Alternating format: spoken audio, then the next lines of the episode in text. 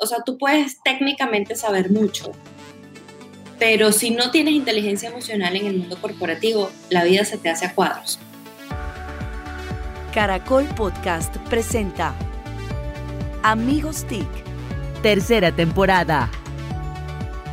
Buenos días, buenas tardes y buenas noches. Bienvenidos una vez más a Amigos TIC, el podcast de tecnología, innovación, emprendimiento y transformación digital, que como toda la semana nos reunimos aquí un grupo de amigos a través de la plataforma de Caracol Podcast en Caracol Radio. Pueden escucharnos a través de las principales plataformas de distribución de podcast que existen en el mundo y por supuesto en caracolradio.com.com. Bueno, pues hoy tenemos un programa muy especial y quiero darle la bienvenida a mis amigos TIC. Comienzo por la bella Emilia Restrepo. Emilia, bienvenida. Bueno, buenos días, buenas tardes y buenas noches para todos de verdad que hoy va a ser un gran episodio, no me cabe duda. Estoy seguro que así será. Desde alguno de sus latifundios, probablemente, eso es lo más probable, es que en esta oportunidad sea desde este hemisferio, nos acompaña Santiago Pinzón Galán. Don Santiago, bienvenido. Buenos días, buenas tardes, buenas noches, reportándome eh, precisamente a pesar de la censura de Mauricio en el hemisferio. bueno, muy bien desde, vamos a ver si es desde Cajicá o desde Ricaurte o Ese es Nueva York. Héctor Mora. El Héctor Mora del podcasting en Colombia. Jole Restrepo. Hola, un abrazo a todos, efectivamente desde Cajicá, Dinamarca. Bueno, muy bien, don Jole, bienvenido una vez más. Hoy extrañando a Mauricio Janamillo Marín. Nuestro subcampeón. Sí, sí, sí, nuestro subcampeón colombiano. siempre detrás de la noticia. Llega, llega atrás, llega atrás. Sí, sí, sí. Eh, bueno, es, tenemos que rehabilitarlo, Mauricio. Creo que ese es el, el, mensaje, lo que nos debe reunir como propósito superior. Te queremos y vamos a rehabilitarte, Mauricio. Entonces, bueno, muy bien. Eh, bueno, y quien les habla, Víctor Solano desde Socorro, Santander. Me van a escuchar como ya me están escuchando, con la voz agripada, la de Carlitos. Pero bueno, vamos a... Mención de honor, yo sí tengo que hacer el reconocimiento, mención de honor porque vacunado después de esa travesía para llegar de Socorro a Bogotá, eh, que esté Víctor conectado, demuestra el compromiso que no tiene Mauricio. Entonces sí, mención de honor. Bueno, muchas gracias. Acepto esa medalla con toda la humildad.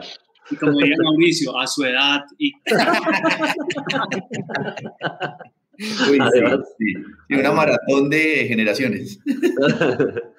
bueno, vamos a, presentar a, nuestra invitada. Sí, sí, adelante Emilia, por favor. Bueno, pues yo tengo el gran gusto de presentarles a Adriana Berismendi. Adriana, además de ser una gran amiga, una visionaria, una mujer maravillosa, apasionada, que siempre ha trabajado en pro de sus equipos, con sus equipos, eh, dándole, yo sí puedo decir que es una verdadera líder, dándoles autonomía, pero siempre apoyándolos y acompañándolos. Adriana ha venido haciendo una carrera maravillosa en el mundo digital, siempre concentrada en todo el tema de las comunicaciones y el mercadeo digital, crecido y evolucionado con esta industria y, y de verdad que ha hecho parte activa y trascendental de la misma. Arranca en grandes empresas del mundo corporativo en donde siempre ha hecho parte de los comités ejecutivos eh, como Billnet y Verizon, eh, Sony Mobile, en la casa editorial del tiempo, en donde tuve la gran fortuna de conocerla, después con BBVA, y hoy hace parte del equipo directivo eh, como vicepresidente de Mercado de Transformación Digital de Bancolombia. Entonces, Adriana, de verdad, un gran placer tenerte aquí. Tenemos una casi que chiva, porque pues no es chiva, pero un gran lanzamiento eh, de, de, la última semana o dos semanas, y es que Adriana lanzó su, su primer libro, porque estoy segura que va a ser solo su primer libro por ahora. Y lo primero que queremos es que nos cuentes de tu libro. Y, después hay una frase que me encantó, pero primero cuéntanos de tu libro, cómo fue esa inspiración, de dónde llegó y, y por qué este gran líder irreverente sale con esta maravilla. ¿Cómo están todos? Muchas gracias, Emi, por esa super presentación y, y, por esta invitación tan especial también. Este libro, Líder Irreverente, nace de, de de la inquietud de poder poner sobre la mesa algunos pensamientos. Eh, empezó a pasar que en los aviones yo viajaba muchísimo. Ah, estábamos conversando de si queremos o no volver a nuestra vida pasada. Yo digo, ojalá que esa vida no vuelva. Porque yo viajaba frenéticamente y, me empezó a ocurrir que en los aviones eh, me daba como por, por escribir, por golpear el teclado del computador con muchas ideas que, que, se me quedaban como, como atropelladas en la cabeza, pues de lo que uno ve todos los días y no, no en la organización solamente donde yo estoy, también eh, pues hago mentorías y, tengo amigos en muchas industrias y la conversación general acerca del miedo que nos da actuar de una manera diferente, el miedo que nos da a, a perder la posición, a trabajar con alguien que sea mejor, a que nos roben exposición, la incapacidad que a veces tenemos de ver que el mundo está cambiando. Hay gente que todavía en este momento de la vida cree que el mundo digital es pasajero, que, que todo lo digital es moda. Y lo sé no porque me lo invente, lo sé porque me lo han dicho. Y me he horrorizado de escuchar eso y, y he tenido que sonreír además y decir, ¿cómo es que dicen que uno tiene que elegir las batallas? Así es. Entonces uno elige batallas y dice, aquí no voy a lograr nada. Hay gente que, que, simplemente pues uno tiene que dejar que las cosas fluyan porque, porque no hay nada más que hacer, pero, pero aún en estos momentos de cambio tan profundo hay, hay personas en puestos además importantes que tienen mucha influencia, que desconocen el, el poder que tienen, no para, para ejercer poder per se, el poder que tienen para lograr influir, para lograr hacer cambiar las cosas, para lograr que la gente se movilice, para construir algo más grande de lo que, de lo que creen que tienen. Y, siento yo que, el tema va como en dos extremos. Desde el que se paraliza por el miedo y dice, me muero del susto y prefiero quedarme exactamente como estoy porque no quiero dar un paso que me ponga en un terreno inestable. Y el otro extremo es el que está cómodo, el que dice, allá yo logré lo que quería lograr en la vida. O ya tengo el puesto del siglo y de aquí nadie me va a mover. Yo espero jubilarme y, y no, no me importa más nada y se acomoda en la silla del éxito. O el que incluso con su negocio dice, no, pero es que ya yo soy líder. Y si ya yo soy líder, pues de aquí nadie me va a mover. Resulta que, que bueno, que todos sabemos y no pasa solamente en el mundo de la tecnología, en todas las industrias están llegando cada vez más competidores que no nos esperábamos hacer cosas que tienen que ver con nuestro negocio y que nosotros ni siquiera sabemos a veces hacer, gente más preparada, gente con nuevas ideas y, y esos dos extremos pues nos dejan ahí en un limbo que hace que las, las empresas y los negocios se, se paralicen y vean difícil su evolución y su sostenibilidad en el tiempo. Adriana, una, una pregunta con tu experiencia, el, el fantasma, como muchas veces aparece en la transformación digital, lo he vivido también en procesos que he ayudado a liderar de change management en organizaciones. El fantasma lo ves que aparece para como una amenaza, se lee como una amenaza desde el mundo externo o como una amenaza justamente para esa zona de confort de muchos colaboradores.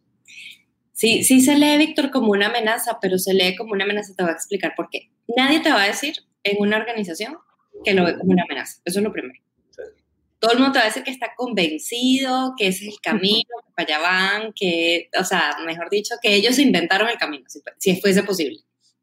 Pero en realidad, el fantasma tiene que ver con los miedos, eh, con el ego, con el miedo propio, ¿no?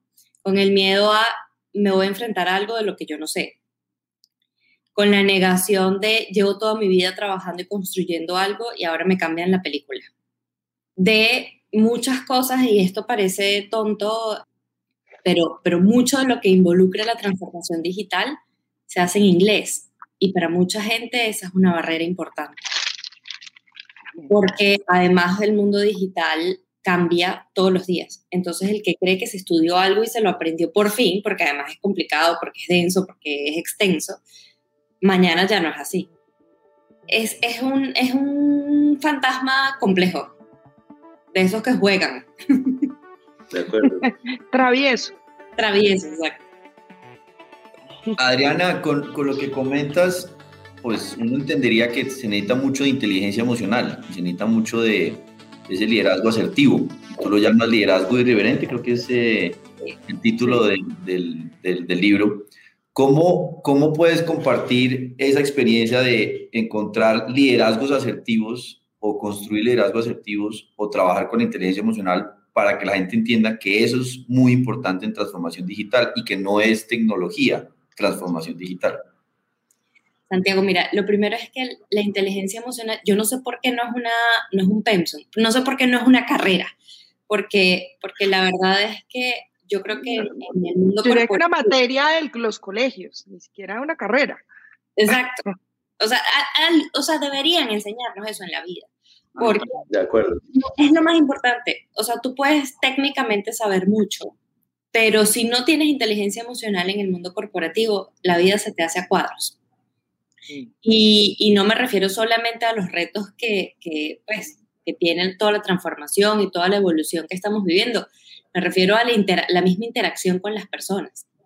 El tema pasa por, por primero saber identificar, yo digo en el libro, líder irreverente no es irreverente porque se revele contra la vida, porque pelee contra todo, porque quiera protagonismo, porque quiera ser distinto y porque quiera opacar al resto y ser necio. No, un líder irreverente es el que primero tiene un propósito claro. Y muchas veces pasamos por encima de eso porque, bueno, porque si ya estás en un puesto, en una compañía y tienes un equipo a quien liderar, ya eso se hizo. No necesitas tener más propósito. O porque la gente se enreda pensando que tiene que ser el propósito de la vida. Entonces eso se vuelve súper complicado porque yo no sé para qué Dios me trajo a este mundo, cuál va a ser mi huella. Y yo digo, pues no es mi legado. Es mi legado. Yo digo, mira, tal vez el día que me muera, el día siguiente que me muera, sabré cuál era mi propósito en la vida. Pero, pero por ahora me enfoco en lo que es mi propósito en este momento de la vida. ¿Para qué estoy donde estoy? qué puedo hacer desde donde estoy y qué me hace vibrar a mí. ¿Qué es eso que me gusta, que me emociona, que, que me hace no esperar los viernes? ¿Sabes que Hay una cosa muy, muy compleja y, y, me daba mucha risa porque en estos días con el presidente de Sura, en una conversación que hubo en el banco, pues lo escuchaba y decía, el que espera vivir el fin de semana, solo el fin de semana se está perdiendo pues de un montón. Y me puse a sacar la cuenta y dije, por Dios santísimo, que en verdad el que lo hace así, el desperdicio es absoluto. Entonces es encontrar ese propósito de para qué estás hoy, para que todos los días sea un día de disfrute en lo que haces. Y en ese camino de ser un disfrute en lo que haces, no veas límites, no te quedes con los nodos de todos los que están alrededor, porque es que a la gente le encanta decir no se puede. Eso está prohibido. Dígame la gente que dice eso está prohibido es que eso está prohibido. ¿Qué es lo que puede estar prohibido? ¿Cómo puede estar prohibido intentar nuevos caminos? ¿Cómo puede estar prohibido hacer feliz a la gente? ¿Cómo puede estar prohibido generar valor? Yo una vez que tú sabes lo que tienes que saber técnicamente, porque no se trata pues de improvisar, sino que una vez que sabes lo que, lo que tienes que saber técnicamente y lo que te mueve, lo que es tu propósito, entonces a partir de allí puedes empezar a establecer nuevos límites todos los días. Yo no creo en las funciones de un cargo y a la gente le encantan las recetas. Dígame los cinco pasos para ser feliz. Dígame los tres tips para ser exitoso. Dígame, no, no, no. Cree su camino. Escriba esas funciones de su cargo todos los días, porque si todos tenemos talentos, y eso es una realidad, los talentos son como un kit que nos dan cuando nacemos. Todos tenemos talentos. Si todos tenemos talentos y, y suscribes los talentos solamente a una hoja de funciones que otra persona hizo, estás desperdiciando mucho hay mucho que estás dejando ahí en el tintero, que no estás entregando. Entonces, el, el líder irreverente es el que puede ir más allá, el que pone a las personas en primer lugar. Y cuando digo a las personas en primer lugar, no solamente a sus clientes, a sus equipos. Es capaz de descubrir los talentos que tienen sus equipos y empoderarlos para que los pongan en práctica. Porque la gente no se da cuenta de que es bueno porque otro le dé una palmadita en la espalda y le diga, tú eres muy bueno, te felicito sino porque sea capaz de, de, poner eso en práctica y de ver cuán bueno es, de, de, liderar un proyecto, de tener una responsabilidad. Y por último, creo que el, el tema está en saber que no tenemos que estar en un lugar para siempre, mm. que tenemos que hacer lo máximo que podamos hacer en cada lugar en el que estamos, entregar lo mejor que podamos entregar y mirar adelante y apoyar a la gente además que trabaja con nosotros para que, para que cree su camino como considere que lo deba crear. Es salir de la zona de confort, salir de, de los límites que nos ponemos todo el tiempo. de, eso, de eso se trata Santiago, el, el líder irreverente. Claro, claro. Bueno, justamente pensando a ver en quién entrega lo mejor de sí, vamos a ver qué nos trae hoy Jole Restrepo, que es una cajita de sorpresas. El dato, ojo al dato con Jole Restrepo. Pensé que ibas a decir hablando irreverentes, afortunadamente no. Y mis datos, eh, la fuente es la cuenta de Twitter, arroba Santiago Pinzón G, que siempre nos trae unos datos muy, muy potentes. Y hablando de nuevos caminos y nuevas formas, esos son, de hecho, van a ser dos datos. El primero es 95% de las personas en una encuesta muy interesante dice que está pensando o pensaría renunciar a su trabajo si lo obligan a volver al full time, o sea, tiempo completo, ir a la oficina a tiempo completo. Y 52%, en otra encuesta, 52% dice que prefiere el trabajo híbrido. Entonces, esos son mis dos datos. 95% renunciaría si lo obligan a volver a la, a la oficina y 52% prefiere el trabajo híbrido. Ojo al dato, ojo al dato. Bueno, alguien me lee. Qué maravilla que aparte. espérese porque esto sí va a estar muy chistoso ahorita con nuestro pensando en voz alta. Adriana, hay una cosa dentro de todo el material que, que estudiamos, de verdad, para poder tener este espacio contigo.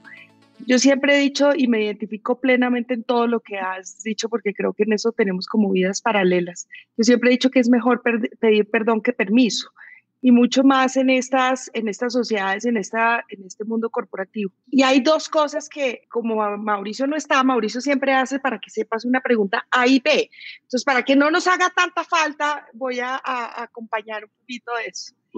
Y hay dos cosas que para mí son fundamentales. Uno es, pues yo creo que eres aún más irreverente porque además has tenido que jugar un papel adicional y es como mujer el ganarte esos espacios en un mundo de tecnología en donde, sobre todo en sus inicios, pero aún hoy sigue siendo un espacio en donde, sobre todo, es más masculino que femenino. Pero hay una frase que me encantó y es, yo trabajo todos los días para que me despidan. Quiero decirte que eso me llegó al alma. Y creo que una mujer, y ahí enlazo un poco esto, que se levanta todos los días bien sea a pedir perdón y no permiso, pero sobre todo que se atreve a decir que se levanta todos los días a que la despiden. Yo sí quiero oír eso porque me parece que es tal vez de las cosas más irreverentes, pero más poderosas que he, oído. Mira, si, si la persona con quien compartí esa frase originalmente supiera lo que ha generado, porque, porque además esa frase nace de absoluta realidad, eso es un insight decimos los que trabajamos en marketing. Hace como, como, no me acuerdo, pero unos cuantos años, un día le dije a mi jefe, oye, creo, pero además asustada, creo que acabo de dar un motivo para que me echen. Y me dijo, Adri, ¿otro? Tú todos los días das motivos para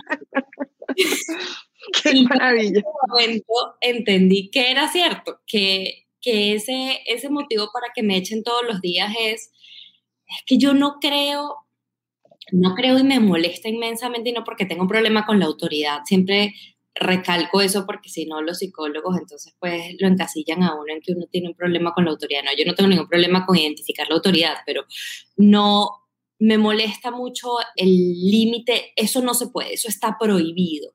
Tú no puedes pasar para allá, tú no puedes hacer tal cosa. Y yo creo que cuando uno sabe lo que tiene que hacer, cuando uno entiende lo que tiene que hacer, pues probar distintas formas, intentar otras cosas. De hecho, salir de lo que se supone que todo el mundo espera de ti es lo que tienes que hacer, es tu responsabilidad. Imagínate haciendo marketing que uno se queda haciendo las mismas campañas de siempre. Con, a mí me aterra, eso me aterra. A mí me aterra y, y, pues un comercial de televisión donde, donde las mujeres son todas perfectas o donde ponen a la mujer con, con el típico cliché de de el moñito aquí y el suétercito a, a pasar coleta porque es que es la ama de casa. Eso a mí me aterra, porque digo, tal vez se vende así el producto, tal vez eso funciona, pero no hay más nada que podamos hacer. O sea, esos equipos no se pueden retar a intentar vender su producto de una manera diferente. No le pueden entregar a sus audiencias algo, algo que sea de un poquito más de nivel, que los haga pensar un poquito más. De eso se trata el trabajar todos los días para que me echen, de, de, forzar esa barra y decir, bueno, ¿qué más podemos hacer? Es que, otra vez, tengo talento para. Entonces, si tengo talentos, ¿por qué me voy a quedar en la cajita de lo que ya alguien hace 50 años escribió como un manual de funciones. Yo siento, para mí, lo primero son mis equipos. Uno no puede, ningún líder puede ser un buen líder si no tiene buenos equipos. Y si la gente no está enganchada en lo que hace, si la gente no siente pasión por lo que hace, si la gente no cree en lo que hace, no en, no en uno como líder, en lo que hacen todos los días, si no son capaces de ver el resultado que eso puede generar, pues tú no puedes hacer nada de valor, tú no puedes entregar nada distinto. Entonces, la prioridad para mí ha estado en desarrollar a mis equipos, en, que se sientan importantes, en que tengan herramientas para aprender, porque, bueno, no todos nacemos aprendidos. Ni siquiera los que somos jóvenes podemos decir, es que ya por ser joven tiene que saber todo digital. No, hay que aprender muchas cosas y, desarrollar el mundo digital además implica tener estrategia también, tener pensamiento estratégico, conocer el mercado. Eh, hay muchos componentes que tienen que jugar ahí. O sea, el tema, el tema técnico, de conocimiento técnico es indispensable, pero también el, el trabajo en equipo, el tener líderes que sean capaces de inspirar con el ejemplo, no con las palabras. Porque es que, pues, uno sentarse a decir palabras bonitas, eso es fácil.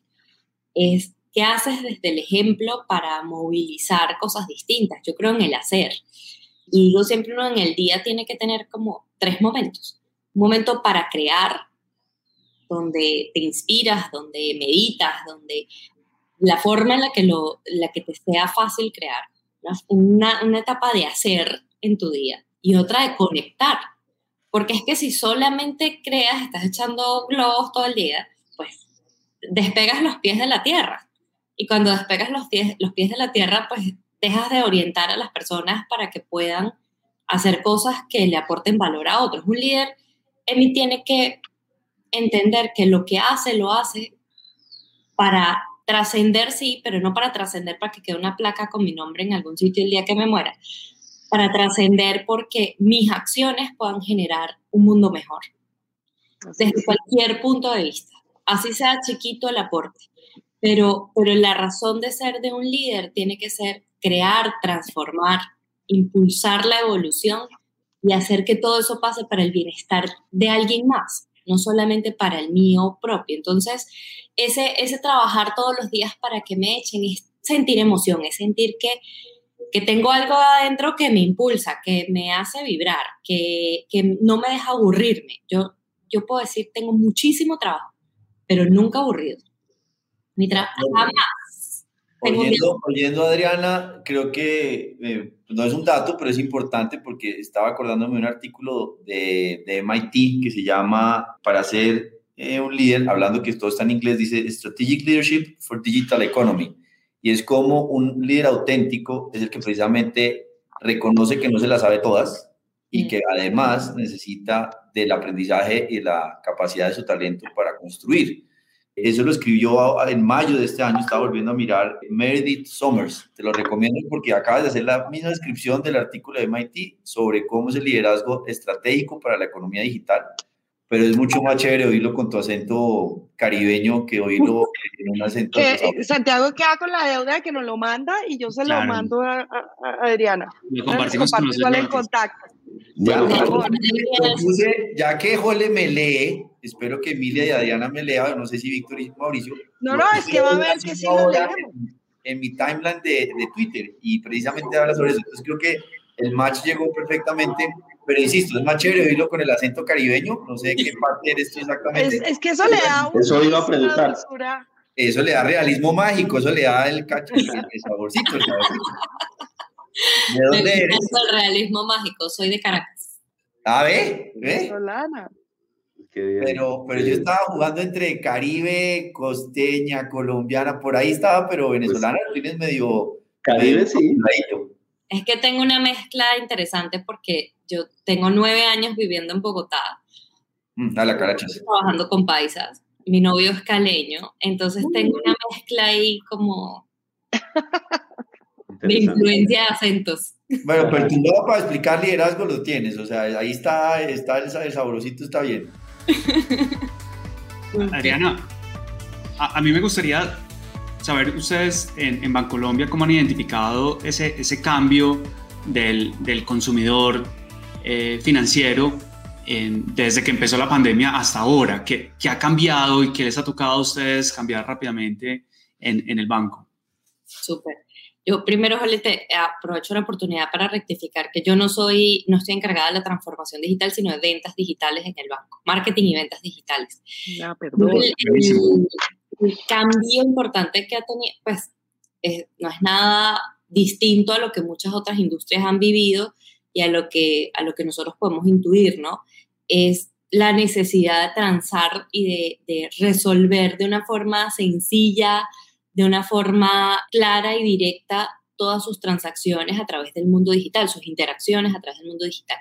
Yo creo que el punto de quiebre importante es la sencillez, la facilidad y la seguridad que ofreces para poder hacer todas esas transacciones. Y cuando digo seguridad parece obvio, pero es que para un banco es tremendamente importante, ¿no? Si, si el tema de seguridad en todos los aspectos eh, del mundo digital está presente, para un banco tiene un peso muchísimo más alto. Entonces, la exigencia de los usuarios ha estado más en función de, de poder acceder y encontrar todo lo que necesitan del banco en los activos digitales cosa que antes de pronto no era tan marcado, aunque, aunque ha venido creciendo sustancialmente en los últimos años, pero no era tan marcado porque, bueno, nosotros tenemos una red de sucursales importante, de corresponsales bancarios, y la interacción física siempre, siempre ha sido una posibilidad y, ha estado al alcance de, de todos. Pero, pero pues al estar en pandemia, en una situación en la que no puedes estar en la calle y demás, obviamente la gente pues, no se puede paralizar, ¿no? Realmente la gente no se paralizó, lo que buscó fue otras formas de llegar a lo que necesitaba. Y el reto para nosotros fue, bueno, resolver muchas cosas con prontitud, priorizar, priorizar lo que es más importante para la gente, no para nosotros, y poder, poder avanzar y empujar pues, todos esos temas que, que teníamos en roadmap y que esperábamos poder hacer en unos cuantos meses, hacerlo en semanas y entender todos los días esa necesidad de lo que estaba surgiendo y, poder desarrollar muy rápido para entregar. Y, y, bueno, y además para mejorar todo el tiempo, ¿no? Para asumir que nada de lo que entregas está perfecto, sino que entregas y mejoras y vuelves y haces y, y estás en esta constante evolución. Bueno, a propósito de eso, yo quiero saber qué estará pensando en voz alta Emilia Falcao Restrepo. Hoy sí tenemos un día de total coherencia y entre este equipo, porque mi pensamiento en voz alta va al gran desafío al que todas las empresas y en general las, todas las industrias se van a ver enfrentadas ahora en que el proceso de vacunación ha venido avanzando y que seguramente pues estamos todos pensando en cómo va a ser esa realidad a la que nos vamos a enfrentar después de año y medio de en que realmente la vida nos cambió, en que cómo vamos a volver a las universidades, cómo va a ser ese reintegro a los colegios, cómo va a ser ese reintegro a nuestras oficinas. Y como bien decía eh, Jole, gracias a los datos de Santiago, pues mucha gente está pensando incluso en renunciar si los hacen volver a la oficina y muchos otros simplemente dicen que solo lo aceptarían bajo unos modelos híbridos. Un gran desafío para las, para las empresas, para las compañías, de cómo vamos a hacer que hoy en día podamos realmente abrazar este cambio, esta oportunidad que nos dio la pandemia de acelerar todos estos procesos. Y, y aquí vamos a ver el talante de los empresarios, el talante de la gente frente a cómo abraza este cambio. Tremendo, sí. Un Total, gran desafío. Con Emilia Falcao Rosca Restrepo, porque puede que, que, en el fondo, en el fondo, en serio, eh, pues todos estamos aprendiendo sobre la marcha. No podemos desistir ni volver a febrero de 2020. La verdad, Así es. construyendo sobre lo que dice Adriana, es anclar ese cambio de mentalidad y echarse al agua sobre cómo es el modelo híbrido. Va a haber unas recalibraciones, unos ajustes, pero, pero volver atrás, que además es, como decía también Jorge en otro episodio, no se trata de volver, sino de evolucionar, de echar para adelante. Y eso pues eh, explica muy claramente, Emilia, que dependemos de todos, de las universidades, de los padres de familia, del gobierno, de las empresas, de los emprendedores, del cliente, eh, porque lo mismo lo está diciendo Ariana, eh, esa presión de yo quiero cosas distintas, pues no va a bajar, sino va a aumentar. Entonces, campeón Emilia Falcao Rosca Restrepo con su aporte en el Pero es que Arismendi, eh, eh, el segundo apellido de Adriana debe ser Arismendi Restrepo, porque es que estábamos los tres de acuerdo. Bueno, Los, la minoría de santanderiana es Solano y Pinzón, pero bueno, ahí vamos Sí, sí, sí. Adriana, una Bueno, pregunta adicional eh, antes de que Víctor nos cierre el micrófono porque nos regaña por los tiempos. Muy concreta es, ¿cómo ves esa capacidad de identificar talentos dentro de las organizaciones? Porque no es fácil hacer esa conversación con un talento que uno tenga o con el talento que uno quiere desarrollar o cómo es ese ejercicio de diversidad práctico para encontrar ese talento. Ese ejercicio tiene que ser a pura honestidad, tiene que ser genuino.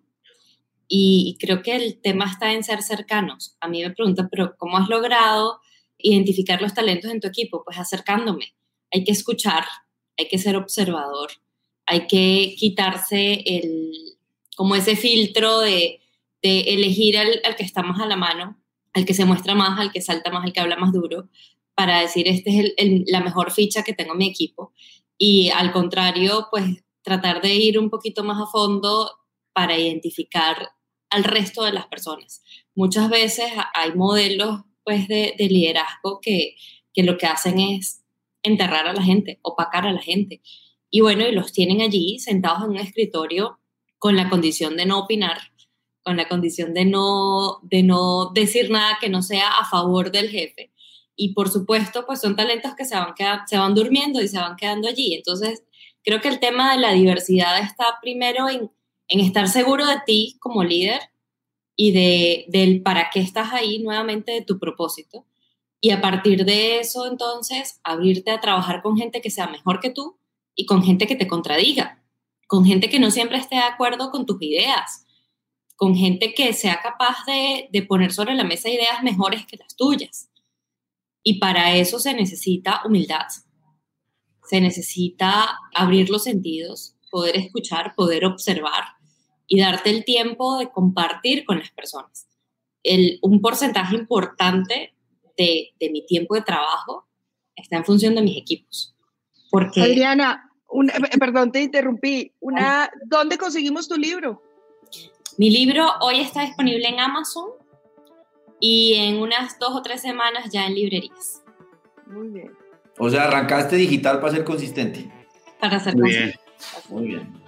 Y porque uno no puede esperar a tener todo perfecto para hacer. No, no. Al Hay que, hay, que, hay que ir evolucionando las cosas, hay que ir aprendiendo en el camino. Totalmente de acuerdo. Esta semana en Amigos TIC nos acompañó Adriana Arismendi, una linda y talentosa caraqueña que está detrás de la transformación para lograr mejores ventas y un mejor marketing digital en Bancolombia. Nos oímos y nos vemos la próxima semana aquí en Caracol Podcast de Caracol Radio. Adiós. Chao. Nos vemos. Encuéntranos en Instagram como arroba caracol podcast.